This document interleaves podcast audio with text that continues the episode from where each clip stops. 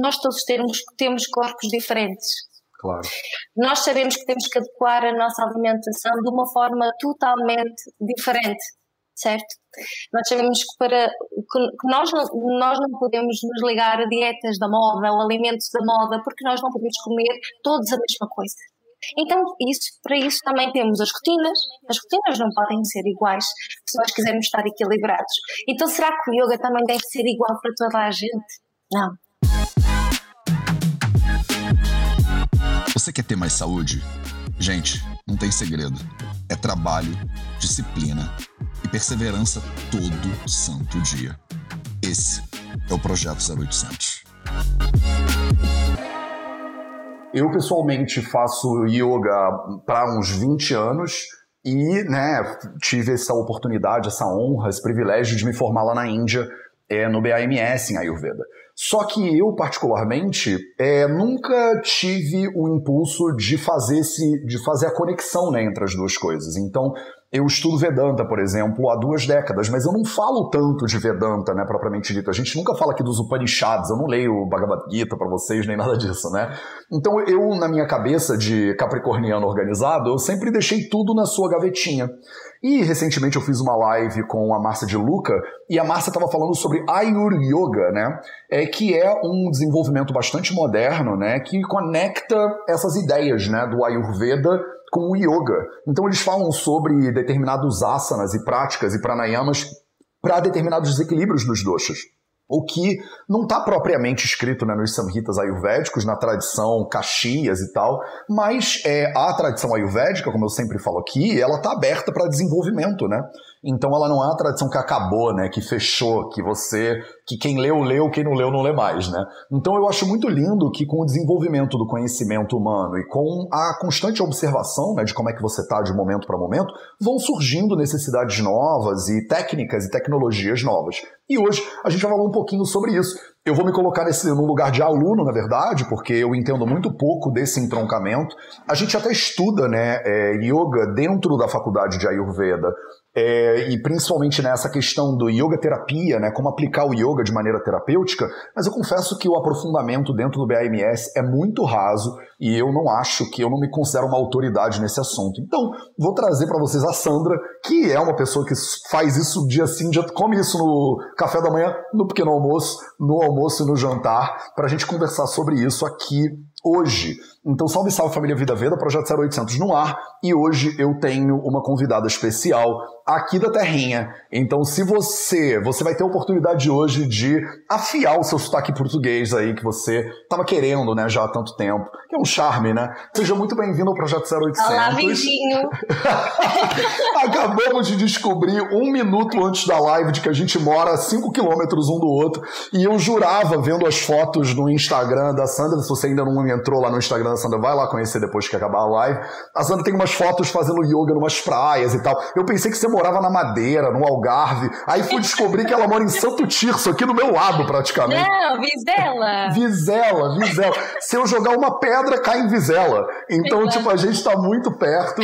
E seja muito bem-vinda, Sandra. Conta para as pessoas um pouquinho quem você é e, principalmente, o que que te trouxe para esse lugar de prática de yoga? Você faz retiros, você dá aula de yoga e tal. Como é que foi a tua jornada? Você já nasceu em Shavasana e daí foi só floresceu como yogini? Não, não, não. Totalmente diferente a minha vida. Um, eu sou da Pita Vata, então é uma legal. boa forma de me apresentar. Não, um, de facto a minha vida se passou pela saúde durante bastante tempo. Eu estudei saúde, eu estudei anatomia patológica, um, trabalhei nessa área, mas a minha vida exigiu uma mudança muito grande. E eu sempre tive uma curiosidade enorme pelas holísticas. Um, estudei uh, muitas terapias holísticas durante a minha faculdade, enquanto me formava em anatomia patológica, ah. mas foi após tirar a minha licenciatura, pós-graduação, mestrado, que fui para a Índia em busca de, de, uma mudança na minha vida e fui pela Ayurveda, não fui pelo Yoga. Ah, fui pela Ayurveda. eu não sabia ainda. Mas calma aí, pausa então. Por que, que você foi para a Índia? Você já sabia que você queria estudar Ayurveda? Você já, já tinha ido? Mas de onde isso surgiu? Você jogou no Google e apareceu alguma coisa? Não, não, não. Eu tinha tirado cá um curso de, de um ano e meio de, ah. de Ayurveda, ah, de terapia, de massagem em que englobava já um bocadinho uh, de, outras, de outras matérias também. Um, e eu queria especializar-me, eu queria aprofundar esse conhecimento porque eu estava apaixonada pela Ayurveda. Ai, que uh, eu tinha estudado outras áreas, tinha começado inclusive pela chinesa, a japonesa, mas foi assim num, num dia aberto em que fiz assim uma experiência, um dia, um workshop com a Ayurveda que, que essa paixão cresceu eu fiz então, entretanto, a formação cá em Portugal, mas depois surgiu a oportunidade de eu ir para a Índia um, e fui, fui supostamente para ficar lá um mês, aprofundei a minha estadia um, e fui estudando outras áreas. Fui para estudar Panchakarma, mas, uh, entretanto, como eu prolonguei a minha estadia, estudei também nutrição e estudei yoga. Ah, onde Quando foi cheguei, isso? Estive em, uh, no estado de Kerala, estive no uh, Greens Ayurveda. Tá, eu não conheço esse. Em mais a sul, não tive, nunca tive a oportunidade, infelizmente, de passear pela Índia, adorava, ainda tenho isso como objetivo, mas para já o tempo todo que estive lá foi, sem dúvida, só estudar e, um, e foi uma experiência maravilhosa. Bem mudar a minha vida toda e, e fazer aquilo que eu sou hoje, não é? Porque o yoga veio com uma enorme paixão e quando cheguei. Um, tentei tirar, tirei mais cursos em yoga, uh, especializei-me nessa área e hoje a minha vida é yoga e ayurveda. E é infinito, né? Você pode fazer 20 cursos, 30 cursos, estudar quantos anos for, morar na Índia 20 anos, que ainda vai ter alguma coisa para você aprender, né? Sem dúvida. Isso. Eu adoro o teu caminho. Eu, um, tu és uma inspiração para mim, Matheus. Ah. Portanto, quem sabe um dia também passo por esse caminho de tirar lá uma licenciatura, de, de me formar como médica ayurvédica, é um, é um, é um grande objetivo. Legal. O que você precisar de ajuda, apita que a gente organiza, não tem problema nenhum. Eu vou ali a 5 km daqui ao meu lado. Vem aqui, é, algum dia, se eu vou estar almoçando ali no Dona Ved, provavelmente, e aí você, a gente troca uma ideia, eu te falo o passo a passo. Exato. Mas como, como é que você trabalha hoje, Sandrinho? É, o que, que você faz com, com os seus alunos e alunas e, e onde é que está a conexão? Quer dizer, toda aula tem a ver com yoga e ayurveda? Ou você dá aula de yoga com uma cara mais de yoga mesmo? Fala um pouquinho sobre como é isso na prática. Sim, eu dou, a, eu dou as aulas um, ao meu estilo, é? mas tento consciencializar para as diferentes práticas.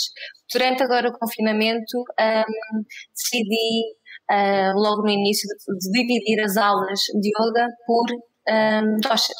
Ah. Então tinha yoga normal, em que eu fazia uh, da forma, o meu estilo, da forma como, como eu uh, preparava a prática. Depois tinha três dias por semana, prática para vata, prática para pita e prática para, prática para kapha. Então toda a gente sabia aquilo que ia obter com a prática. Se ela era mais fluida, se era mais lenta, se tínhamos uma meditação um pouquinho mais extensa, qual o tipo de pranayamas que nós iríamos utilizar na prática. Um, portanto, aqui, uh, como os meus alunos alunos, muitos dos meus alunos acabaram por tirar cursos de iniciação da Ayurvédica comigo e outros foram aprendendo com aquilo que eu falo nas práticas, já estão dentro do assunto. Uhum. Já conhecem um bocadinho deste nosso mundo da Ayurveda. O que eu acho que eu acho que é maravilhoso, é tão fácil aprender e, e era maravilhoso que toda a gente conseguisse ter acesso ou tivesse esta curiosidade de perceber quais é são estas bases um, não é preciso ir aprofundar a parte das doenças, mas simplesmente conhecer a sua constituição, o seu corpo e mente, já é um grande passo para conseguirmos atingir aqui o nosso equilíbrio. Que é aquilo que nós todos pretendemos, andar equilibrados, certo? Sem dúvida. E o que, que você chama, por exemplo, de prática para vata, prática... Dá uma, um, um resuminho para as pessoas, por exemplo. É, se eu fosse fazer uma aula com você, aí eu tenho essas quatro opções. Uma aula mais normal, entre aspas, uhum. e três aulas que são focadas, digamos assim, que tem esse viés. Qual é a diferença, mais ou menos? Se eu... Você, pelo, assim, eu acho que outra dúvida que eu tenho também é, você que avalia a pessoa e diz assim, você tem que vir para aula de vata ou é a própria pessoa que fala, vou fazer uma aula de pita hoje, porque eu tô me sentindo Exato, mais é de um jeito. É a própria pessoa. É, a própria pessoa. Então fala um pouquinho sobre. É, eu direciono, não é? Mas cada pessoa é livre de decidir que prática é que pretende fazer. E, então, dá um resumo para as pessoas quais são as características de cada uma dessas aulas e como é que elas decidiriam por conta própria, né? Como é que ela tem que estar tá se sentindo para ir para uma aula em vez de ir para outra, digamos assim? Ok. Então, uh, aqui vamos repetir um bocadinho daquilo que tu tens falado todos Vambora. os que a tua família Veda já conhece. Mas é Ótimo. importante nós percebermos os elementos que estão associados a cada dosha e as suas qualidades. Então, buscando aqui, por exemplo, o Vata. O Vata, uh, então os seus elementos centrais é o ar e o espaço, o éter, certo? Então é, é o dosha que mantém o corpo em movimento, mente motivada e é o princípio que governa o corpo. É? Tudo o que tem a ver com movimento está ligado a Vata. O que é que são estas pessoas Vatas? O que é que nós podemos dizer delas? É? São muito dificilmente estereotipadas. São pessoas um, que muito inconstantes, muito imprevisíveis. Tudo é sempre uma. É tudo diferente todos os dias. Mas nós sabemos que elas, por elas estarem ligadas às qualidades do ar e do espaço, que nós sabemos que é frio, que é móvel, que é agitado, não é? Fluido, são pessoas que rapidamente ficam muito agitadas, muito ansiosas. Um, são pessoas por também não ter os outros elementos, não temos água, não temos o fogo, também vamos ter articulações uh, muito quebradiças, ossos finos e quebradiços também, não é? Ou a falta de água vai fazer com que a gente faça aqueles movimentos que a gente fala sempre todo rec, rec, parece que estamos a instalar o nosso corpo. É? Então nós temos que perceber isto, só o exemplo. Um, nós todos temos, temos corpos diferentes Claro. Nós sabemos que temos que adequar a nossa alimentação de uma forma totalmente diferente, certo? Nós sabemos que, para, que nós, não, nós não podemos nos ligar a dietas da moda ou alimentos da moda porque nós não podemos comer todos a mesma coisa. Então, isso, para isso também temos as rotinas. As rotinas não podem ser iguais se nós quisermos estar equilibrados. Então, será que o yoga também deve ser igual para toda a gente? Não. É? Então, compreendendo aqui as qualidades, agora estamos a falar do Vata, um, estável, um, muitas vezes muito inconstante em relação à vontade e à coragem, uh, é muito facilmente excitável, mas tem um humor muito variável, uh, tem muita dificuldade em quê? Em assentar, em enraizar, porque a mente está sempre a voar, está sempre no ar e no espaço. Então nós temos que encontrar aqui palavras-chave para a nossa prática. E a palavra-chave que nós vamos encontrar para aqui é conexão. Nós precisamos, de, para a prática de Vata, ter uma prática que seja calma, lenta, estável, centrada, acalentadora, de enraizamento e consistente é para fazer então um contraponto com as características é, básicas dele, digamos assim. Então, se a pessoa tende a ficar muito agitada, essa prática voltada para Vata, ela seria uma prática que é, foca mais a aula em, um, em assentar a energia da pessoa. Exatamente, digamos. exatamente. Portanto, o que é que nós sabemos? Nós sabemos que a pessoa Vata é uma pessoa que, que tem sempre energia, não é? Ou aparentemente tem sempre energia, mas depois tem quebras grandes de energia de um momento para o outro. Não é? Então, nestes picos, só desce, só desce, só desce. Então, nós não podemos dar a esta pessoa uma prática que seja. Se a pessoa já é tão movimentada e não para aquela mente, nós não vamos dar uma prática que seja exageradamente movimentada também. Temos que fazer o contrário. Temos que ensinar a esta, a esta pessoa, a este ser, a acalmar. Então vamos fazer uma prática focada em respirações que acalmem. Vamos ter que fazer uma respiração, respirações também que enraizem e que não aqueçam um, em demasiado, porque um, nós queremos uma prática que aqueça ligeiramente, porque é uma pessoa fria, não é? Mas não pode ser um aquecimento demasiado. Então nós temos que saber adaptar, por exemplo, uma prática de vinhaça. Normalmente um vata adora vinhaça, o flow, a dança, porque ele é criativo, não é? Ele adora a arte, ele, tudo o que tem a ver com uh, ele adora. Mas temos que podemos adaptar essa prática ao vata. Nós podemos colocar uma prática realmente de vinhaça, mas uma prática que não seja de postura para postura. A dança não seja inspira nesta postura, inspira noutra postura. Não. Vamos permanecer. Uh, podemos fazer na mesma dança, criar aqui uma sequência linda para a prática que o vata vai adorar, mas no entanto vamos ficar duas a três respirações na postura e trocamos para outra postura. Sempre em dança, sabe? E não pode ser para o Vata um, uma, uma, uma prática um, que seja demasiado dura para as articulações, para os ossos. Tá? Então nós temos que ter atenção a essas partes mais frágeis do Vata. Tá? Para, um, partes muito frágeis do nosso Vata, vamos ter a coluna, a lombar, o sacro, e toda a cavidade pélvica. Por isso vamos ter que ter muita atenção a posturas uh, nestas zonas. Posturas muito boas, por exemplo, para vata.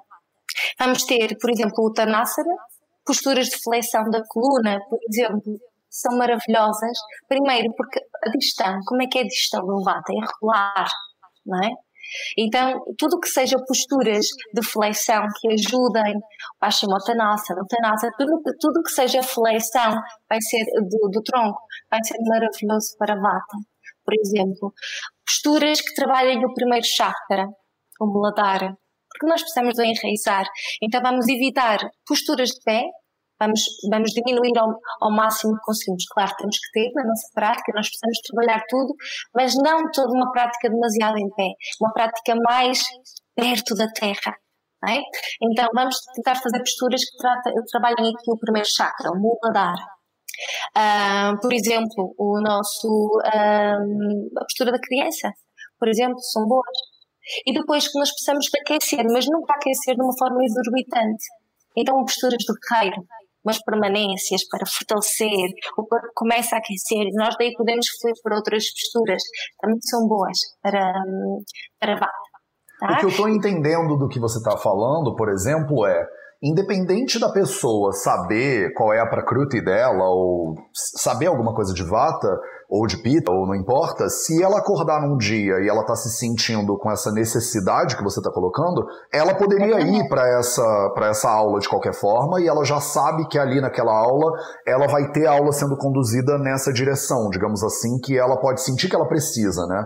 Então a Exato. pessoa não precisa ir com um atestado de que ela é vata por alguém para você. Você não expulsa ninguém da aula, não, né? Exato, é isso. Mas, por exemplo, quantas vezes nós saímos da prática de yoga e sentimos que aquela prática não foi para nós. Somos agitados. Em vez de. O que é que nós procuramos numa prática de yoga? Calma, não é? Serenidade, uma paz de espírito, sairmos de lá, sei lá, mais leves. Mas nem sempre isso acontece. Muitas vezes saímos da prática, parece mais agitados, até com uma dor de cabeça. Um, e não entendemos o porquê, porque a prática supostamente é para nos trazer essa paz, essa calma. Mas isso não aconteceu. Quer dizer que essa prática, o, esse, esse, o flow da aula, o estilo, não era o ideal para aquele dia, uhum. não é? Porque nós sabemos que o nosso desequilíbrio, ele diferencia de dia a dia, não é? Ele está sempre em movimentação. Nós sabemos o nosso passo e nós sabemos qual é a nossa essência, ok? Mas depois, dependendo do dia, nós podemos estar mais desequilibrados para, para a vata, daqui a uma semana, se calhar, estaremos mais, mais nervosos, não é? Com um discurso assim mais. Um, bruto e, e, estamos com uma, uma, um desequilíbrio de pita, ou então nem nos apetece sair dos lençóis e estamos com um desequilíbrio de cafa, não é? Só estar ali no soninho. Então nós temos que saber adaptar. Legal. É, antes de você entrar na, no, nas características lá da, de uma aula de yoga focada no Pita, fala um pouquinho sobre como é que você lida, Sandra, com é, as suas alunas, por exemplo, é, ao longo do ciclo menstrual, que é uma pergunta que eu sempre recebo. É, tem alguma diferença, por exemplo, se a pessoa, se a mulher está menstruada ou não, ela tem que ela tem que se atentar para alguma coisa na prática, ou ela escolhe igual o que ela está precisando e pronto? depende para mulher para mulher. Essa é realmente uma questão que muito sempre hum, falada, não é? Nunca, as pessoas nunca sabem muito bem o que dizer. Diferente, há diferentes estilos, diferentes que, que, que, optam por não praticar uh, nesses dias, há outros que praticam e não fazem invertidas.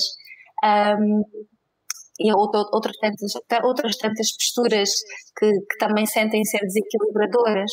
Eu, enquanto professora, enquanto aluna, enquanto praticante, o que eu sinto é que a prática depende de mulher para mulher e cada mulher deve fazer aquilo que se sente melhor.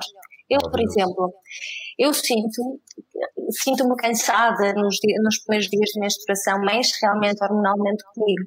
Fico o corpo mais pesado, eu ganho imensa retenção de líquidos nesses dias, o meu abdômen fica muito dilatado e, a, e nem sempre me dá vontade de praticar. Mas a verdade é que, e é, este, este é o meu testemunho, é que eu me sinto muito melhor depois de fazer uma prática de yoga e que seja um pouquinho mais intensa. Ah, que interessante. Não uma aula muito leve, mas uma aula que para mim é mais fluida, que mexa mais o corpo. Parece que deixo ficar lá aqueles, aquela retenção, aqueles quilos todos que eu sentia no início da prática, eu sinto que ficou lá. Ah. Então eu acho que nós não podemos dizer, olha, tu não podes praticar, tu não, não, tu, tu deves fazer aquilo que tu te sentes, como te sentes melhor. E isto foi a forma como eu, esta forma de praticar para mim, enquanto eu estou menstruada, é como eu realmente me sinto melhor. Mas evito, sim, uh, fazer grandes permanências em posturas invertidas para não contrariar o sentido natural das coisas. Sim. É? Mas todo o resto das posturas eu faço um bocadinho de tudo, sinceramente. Não digo vou fazer estas posturas, estas e estas, porque eu faço um bocadinho de tudo. É lindo porque você foi entrando em contato com as suas necessidades ao longo do tempo, né? Exato. E certamente você deve ter errado várias vezes também, né? Talvez Sim. você fez uma prática um pouco mais intensa e percebeu, ups, fui longe demais, talvez para o que, o que eu preciso. Então, tem muito disso também, né, Sandra, de você é, ir experienciando e ganhando conhecimento. Eu acho que tanto o yoga quanto o ayurveda, por isso que eu admiro muito pessoas que ensinam os dois, porque eu acho eles dois tão complexos, né? E que é juntar é fica infinitamente mais complexo, né? Até é... para estudar, não é? Sim, mas aí você é, sabe que, por exemplo, não adianta dar um, uma página com um resumo e a pessoa vai saber o que ela precisa, né? Sem ela praticar, sem ela errar, sem ela melhorar. Então, à medida que você vai estudando e se observando, você vai melhorando, né? Como yogini ou como estudante Ayurveda, como tudo, né? Exato, e, e é essencial para mim praticar enquanto aluna para o meu testemunho ser o mais verdadeiro possível com os meus alunos. Sim. Não é? Porque se eu praticar só a dar as aulas, eu nunca vou saber muito bem como é que funciona a coisa, como é que funciona o meu corpo. Então é importante, é muito praticar fora da, da, da, aula, da aula que estamos a dar aos nossos alunos e para experienciar um bocadinho de tudo e poder realmente dar um testemunho em muito verdadeiro, não é?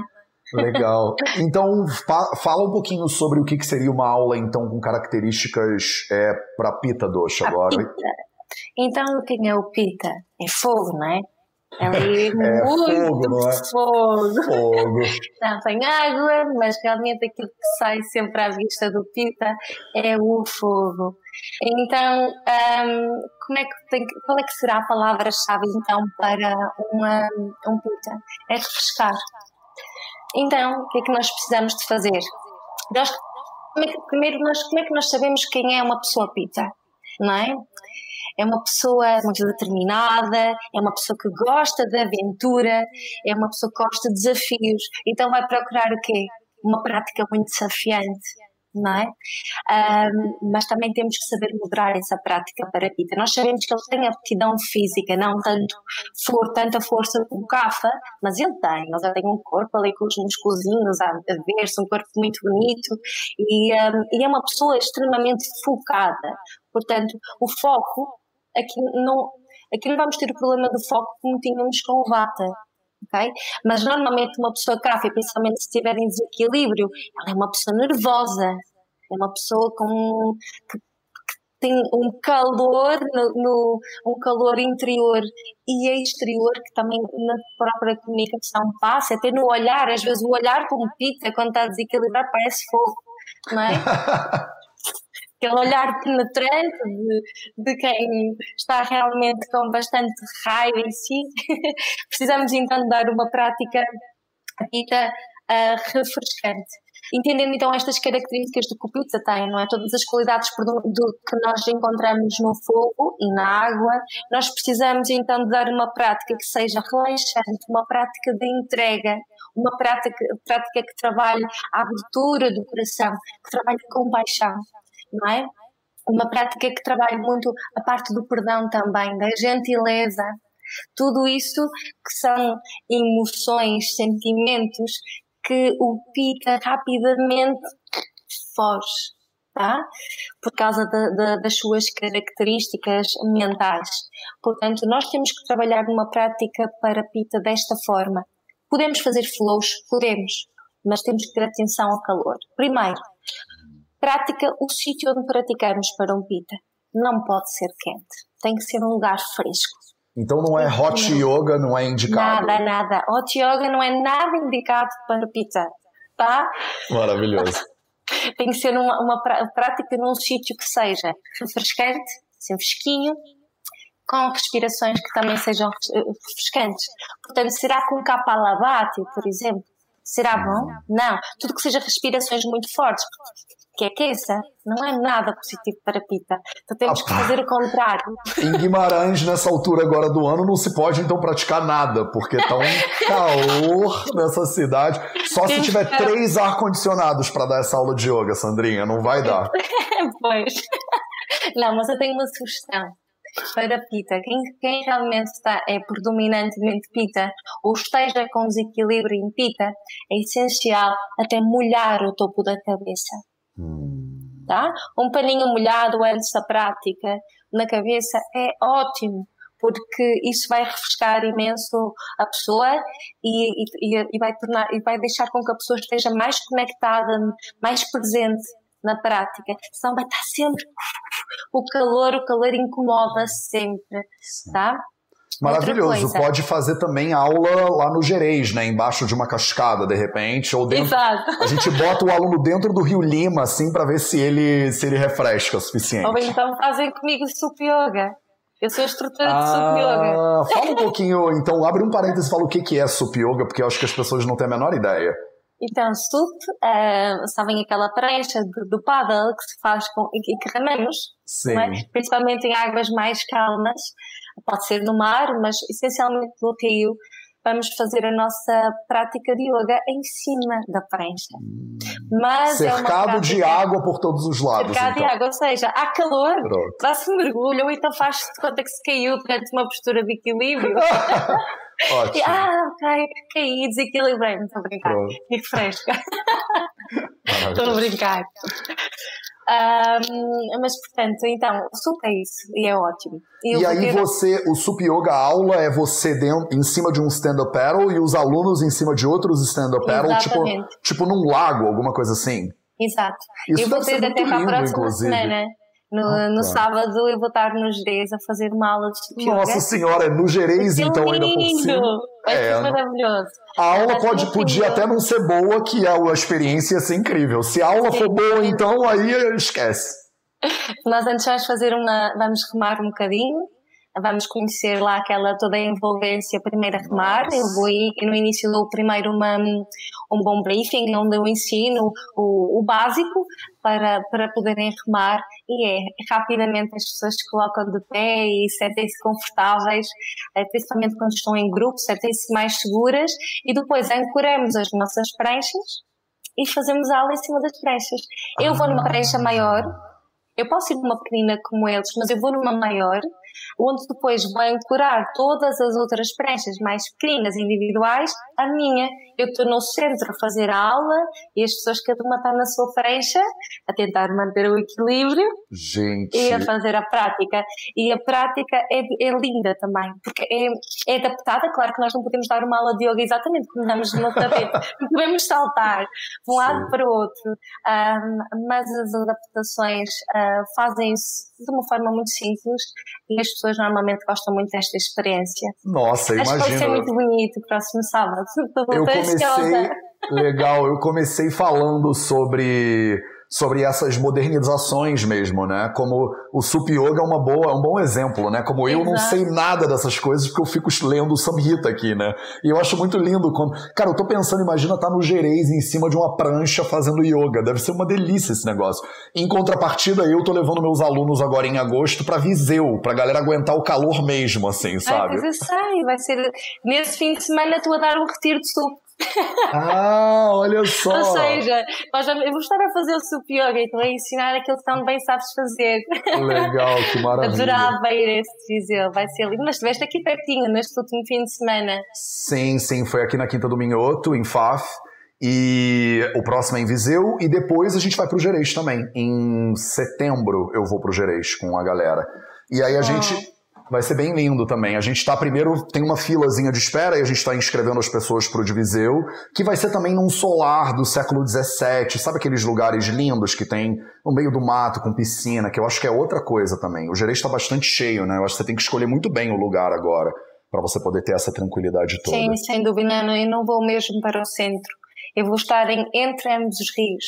Uma zona mais ah. calma, com uma envolvência também linda e, portanto, acho que o, o evento vai ser maravilhoso. Ai, que Começamos uma caminhada, sup, sup yoga e terminamos com comidinha feita por mim, que eu vou fazer o piquenique para essa gente toda. Ai, que lindo. Ah, pois. Ai, que bom. Depois, se sobrar, guarda um pouquinho e traz pro vizinho, pelo amor de Deus, né?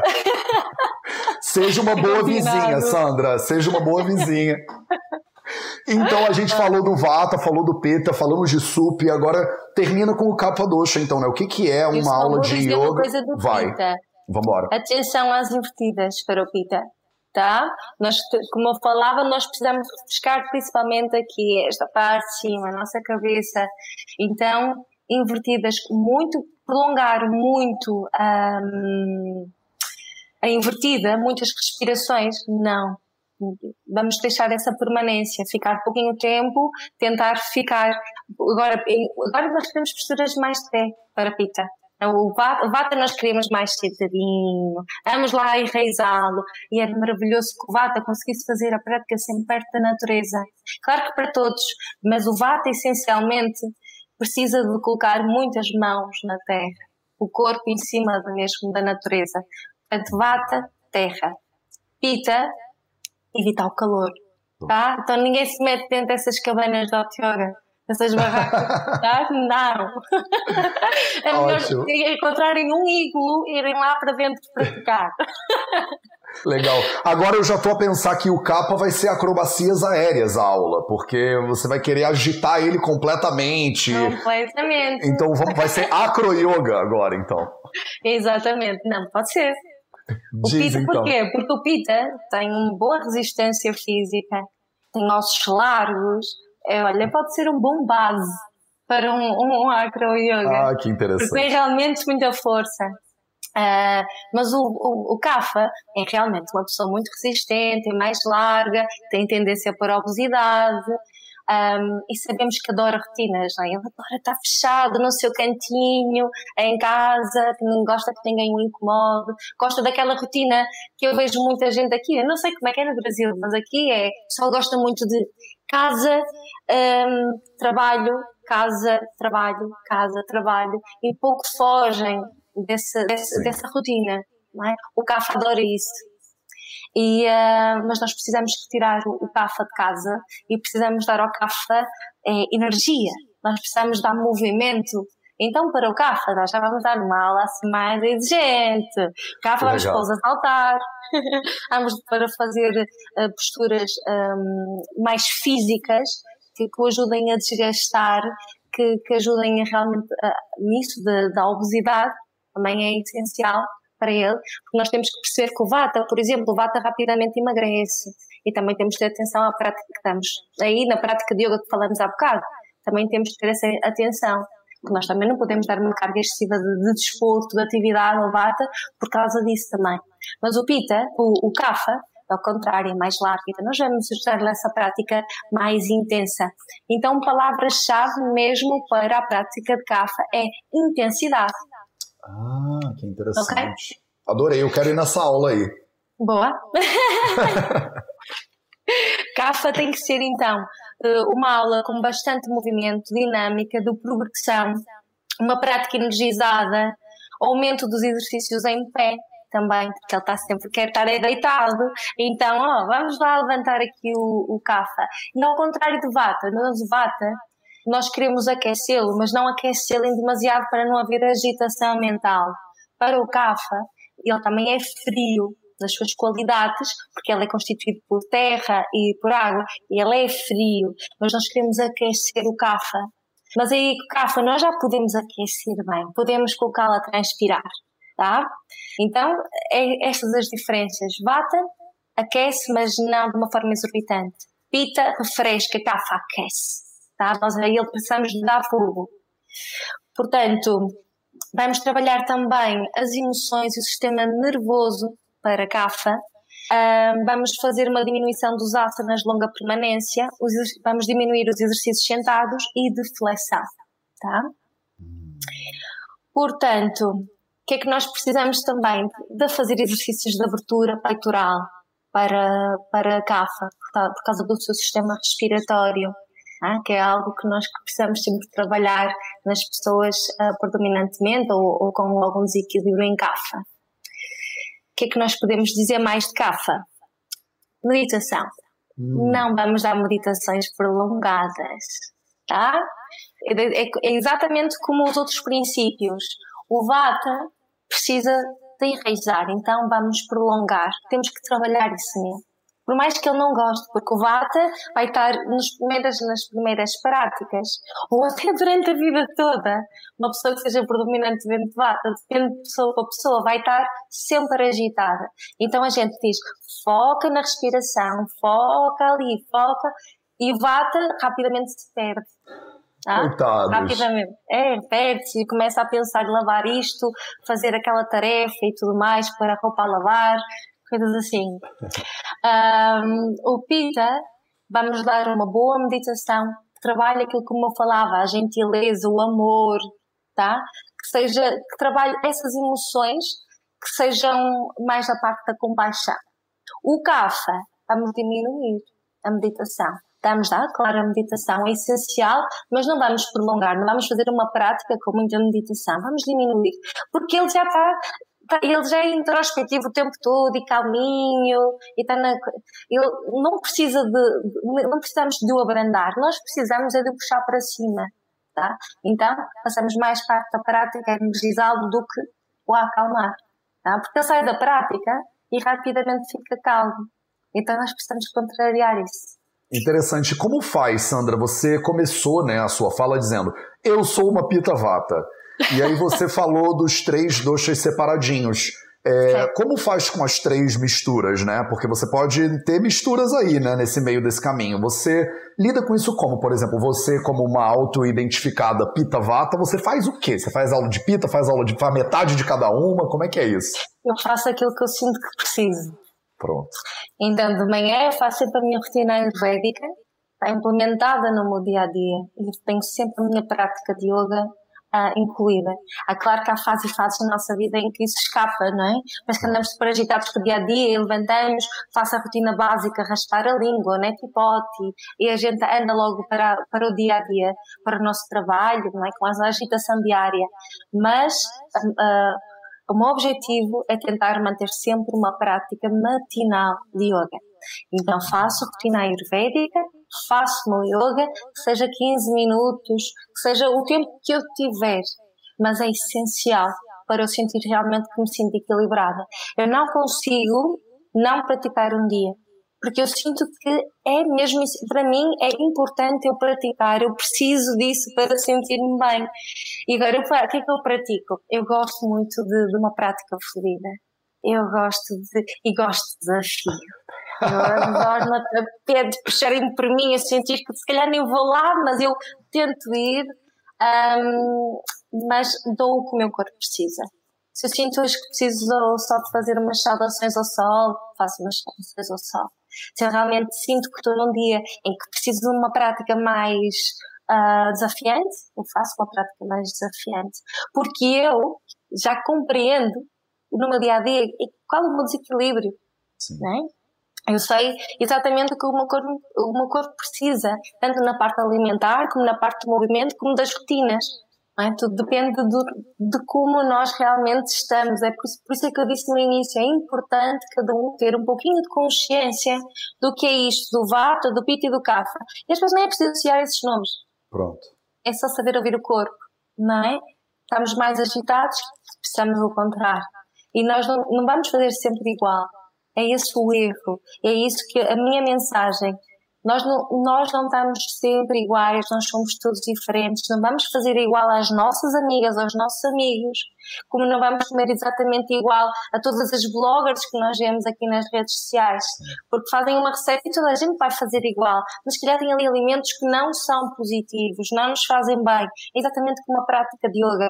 Eu falava há bocado quando estávamos antes, que as pessoas veem aquelas imagens todas lindas na internet de, de todos a fazerem malabarismos, as posturas mais incríveis. E às vezes até posturas que eu faço na, e que tenho nas minhas fotos.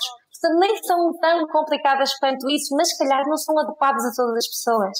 E as pessoas chegam às práticas e é assim, eu Sandra, quero fazer aquilo igual a ti ou então fiz aquela aula assim assim no YouTube eu não pá, quero que atingir aquela postura. É maravilhoso a pessoa ter o objetivo, mas é importante perceber quais são as suas fragilidades no seu corpo e o Vata, o Pitta e o Kapha têm essas fragilidades, é importante compreendê-las para não abusar de algumas posturas que possam causar desequilíbrio, de todos os aspectos, físico e mental. Maravilhoso. A gente pode te fazer alguns minutinhos de dúvidas? Tem algumas dúvidas aqui que as pessoas estão mandando. ok. A Isa Martins, 25, falou assim: quando você fala dos doshas, Vata, Pitta e Kapha, você está falando de Prakruti ou de Vikruti? Ela deve ser. Isa, você é minha aluna, né? Com certeza. deve ser. Falo das duas coisas podemos, porque nós é importante primeiro percebermos qual é a nossa essência, qual é o nosso Pakruti. E se nós estivermos equilibrados, nós sabemos já que, por exemplo, nós somos um Vata Pita, por exemplo, nós já sabemos que a agitação faz parte do nosso dia. A ansiedade, não é? Os receios, os medos. Então, um, ou então aquela agitação do dia a dia que a gente anda rápido, quer fazer tudo ao mesmo, ao mesmo tempo, mas não termina nada. Então nós já sabemos que precisamos de uma prática que nos acalme que nos, que nos faça sair do, do ar e do espaço, mas ao mesmo tempo podemos estar a falar do Vikruti, podemos estar a falar do desequilíbrio, porque até a minha essência não é nada em vata, mas eu posso estar com desequilíbrio naquele momento em vata. Então vamos também trabalhar isso. Vamos fazer uma prática direcionada para vata. Por isso nós estamos a falar para os dois. Por isso é que nós precisamos ter um pouquinho de consciência de, de como é que nós nos sentimos realmente. Maravilhoso. O Érico Aires deve ser da sua galera, tá falando. Pede é. pra Sandra falar do livro dela. Então, a gente tá se encaminhando pro final. Aproveita aí para as pessoas que são do Vida Veda, conta um pouquinho como é que elas podem saber mais sobre o seu trabalho. O que, que você tá fazendo? Você comentou de curso no Gerês e tal. Fala um pouquinho sobre isso. E se, e se tiver mais alguma outra coisa que as pessoas podem conhecer, baixar ou sei lá, manda brasa, Sandra. Agora é a hora. Então, um, como é que podem saber um pouquinho mais do meu trabalho? Através do meu Instagram. Normalmente eu partilho sempre um bocadinho de tudo aquilo que eu faço, os eventos onde estou presente, Legal. mas também através do meu site. Infelizmente, ele neste momento não está a funcionar, volta a funcionar na segunda-feira, porque eu vou ter novidades no site. Legal. Tá? Portanto, estejam atentos para a semana com as novas novidades. Próximo mês, o que é que eu vou estar a fazer já uma formação este fim de semana no Filo Viana, em Viana do Castelo, Ai, que lindo. E eu acho que você caiu aqui para mim no StreamYard. Ah, finalmente a, a internet desistiu da gente. Eu consigo te ouvir aqui no Insta, mas no StreamYard você sumiu geral. Vamos ver se ele volta. Eu só te ouço mesmo no Instagram. Faz assim, dá um refresh na página do StreamYard para ver se ele reconecta, Sandrinho, porque ele saiu totalmente aqui. Calma, pessoas do YouTube, calma. Que problemas técnicos. Eu acho que se você só der um refreshzinho, ele vai sair e aí ele vai entrar de novo. Hum, agora eu não te escuto nem no Instagram mais. Agora tô, agora voltou. Mas você continua com a tela super preta e não se vê nada no YouTube, no StreamYard. Você sabe, você sabe como dar refresh, Sandra, na página? Ih, você sumiu agora para mim o som. Bom, ainda bem que a gente tá no finalzinho, porque a live vai colapsar, pelo visto, aqui, a internet. Eu acho que o, o YouTube. Deixa eu te tirar da página, então. Ah, não, se eu te tirar, você não consegue entrar de novo. Eu acho que a única coisa que a gente pode fazer pro YouTube é você de, é, sair do StreamYard e abrir uma aba nova e entrar de novo. Pronto, agora sim. Agora saiu. Eu acho que no Insta vocês estão me ouvindo bem, né? Não, mas ela tava sem áudio mesmo no Insta. Vamos ver, Instagram tá sem áudio, mas vocês estão me ouvindo, né? Mas é bom que a gente já tá nos finalmente da, da live. Eu não te ouço. Agora eu acho que sim. Agora, quando você pegou no fonezinho, eu ouvi. Sim. Agora eu tô, tô a ouvir aqui no Instagram. E no StreamYard você sumiu mesmo para mim. Não consegue entrar de novo? Não tem mal também, então eu acho. A gente, você estava divulgando os finalmente, então deixa eu fazer essa, esse encerramento e tá tudo certo, porque para o que a Sandra estava dizendo, ah, eu acho que ele voltou. Para vocês que estão no YouTube, vocês podem ir lá no Insta, a página da Sandra, como ela falou, tá fora do ar até é, uhum. segunda-feira. Então você pode ir no arroba aruna, underline Sandra Monteiro, tá aqui no YouTube para vocês e no Facebook também. E aqui no Instagram, se você clicar aqui em cima, você vai ver o arroba Aruna Sandra Monteiro. Eu fiz um stories também, né, com a divulgação dessa live e a Sandra tá marcada lá. Então é molezinha de encontrar o perfil dela e dar uma olhada lá em todos esses, esses projetos, essas aulas e tudo mais. O perfil é lindo, lindo, lindo. Eu não tenho a menor competência de ter um perfil lindo desse jeito. Quem dera a vida vida algum dia chegasse no dedão do seu pé, Sandra, de ficar fazendo umas posições não, lindas. É lindo, é extremamente profissional, tem lá tudo. E é maravilhoso que a gente aprende em cada post teu. É, o meu é um perfil para nerd, né? O meu é a galera que é muito nerd, vai lá e fica vendo um monte de vídeo, né, sobre conteúdo. Então eu acho que eu sinto que esse perfil é para mim neste momento. eu acho que tanto que eu faço, eu nem sempre tenho capacidade de ouvir quando estás no ar. Claro. Então estou a cozinhar ou estou a fazer assim as tarefas, meto os fones e estou a ouvir, e os teus convidados, e estou a aprender. Ai, e que bom tem sido muito educativo para mim e eu agradeço imenso por tudo aquilo que tu partilhas aqui de uma forma gratuita que, que nos ajuda não é, a encontrar soluções para os nossos desequilíbrios, soluções para todo tipo de, de, assuntos. Isso é ótimo. Por isso, obrigada. Imagina, obrigado a você, obrigado pela presença, obrigado pelo carinho. Então sigam lá a Sandra Robaruna, underline Sandra Monteiro, e a gente se encontra aqui pelo norte de Portugal, vizinha. Então, até breve. Sim. Um beijo para todo mundo. Esse Muito foi o Projeto 0800 de hoje. Obrigada a gente se vê de novo amanhã. Imagina, um prazer. Até a próxima. Obrigada. Até Valeu. a próxima. Tchau, tchau.